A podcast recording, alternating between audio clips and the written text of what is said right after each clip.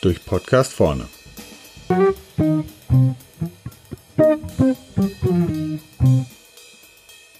Bad practice. Because I'm bad, I'm bad, really, really bad. Das darf nur einer singen. Michael Jackson, der King of Pop. Ansonsten sieht es eher mau aus, wenn es um das Thema Bad Practice geht.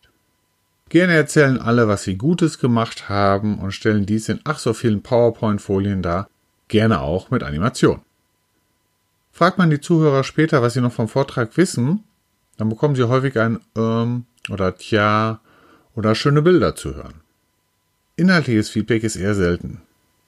Manchmal äußern sich aufmerksame Zuhörer dahingehend, interessant wurde es eigentlich erst, als der Redner offenbarte, jetzt mal ehrlich, auch wir hatten unsere Probleme.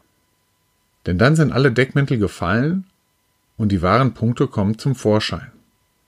Deswegen ist Bad Practice spannender und zum Schluss auch nachhaltiger in der Erinnerung als Best Practice.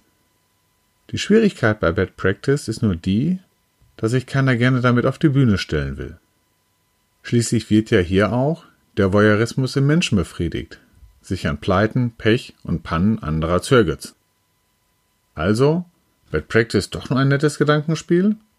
Ich sage nein. Circa zwei bis dreimal pro Jahr schreibe ich mir meine Bad Practices auf, die ich in Projekten begangen habe. Teilweise sind dies blutige Erfahrungen gewesen, wie Projektmisserfolge oder Auseinandersetzungen. Aber nur wenn ich mir diese vor Augen führe, kann ich daraus Rückschlüsse ziehen, damit es beim nächsten Mal besser läuft. Das könnte vielleicht auch etwas für Sie sein. Na, dann will ich mal den Michael Jackson in mir wecken und zum Bad Practice Moonwalk ansetzen. Ersten Punkt, den ich Ihnen hier nennen möchte, ist, wenn man selber provoziert, dann muss man mit Gegenprovokation rechnen. Aber dann ist es auch wichtig, dass man mit dieser professionell umgeht und einen kühlen Kopf bewahrt. Das ist leider nicht immer mein Ding, da ich sehr leidenschaftlich in den Projekten mitgehe. Zweitens zum Beispiel, wer eine Spend-Analyse über alle Kreditoren des Unternehmens macht, der hat manchmal schneller den Betriebsrat in der Tür stehen, als die Auswertung abgeschlossen ist. Grund dafür sind Reisekostenausgaben der einzelnen Mitarbeiter, die ja durch die Auslagen auch zu Kreditoren geworden sind. Die Datengrundschutzverordnung lässt sie grüßen. Ein weiterer Punkt, den ich erlebt habe, ein nicht durchterminiertes Wertanalyseprojekt ist ein einziger Krampf. Auch wenn es noch so verführerisch klingt, von Termin zu Termin zu planen, resultiert es häufig darin, dass nur die Hälfte des Teams da ist.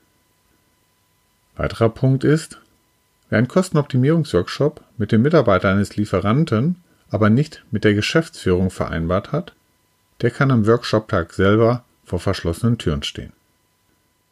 Letzten Punkt, den ich Ihnen noch mitgeben möchte. Viele Menschen wollen einfach nur hören, dass alles gut wird. Dazu gehören auch Manager. Und deren Beruhigungsspruch ist, 30% Reduzierung erreichen wir. Kein Thema. Wenn Sie aber keinen blassen Schimmer davon haben, wie Sie die 30% erreichen wollen, dann empfehle ich Ihnen besser den Mund zu halten.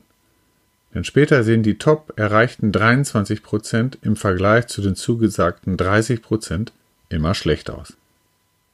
Das soll es für den Blick in die Bad Practice Schatulle von Frank Sundermann vorerst gewesen sein.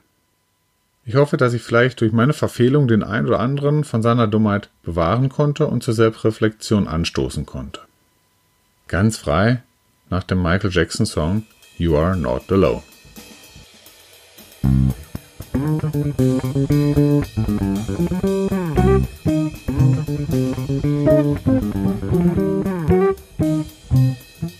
Thank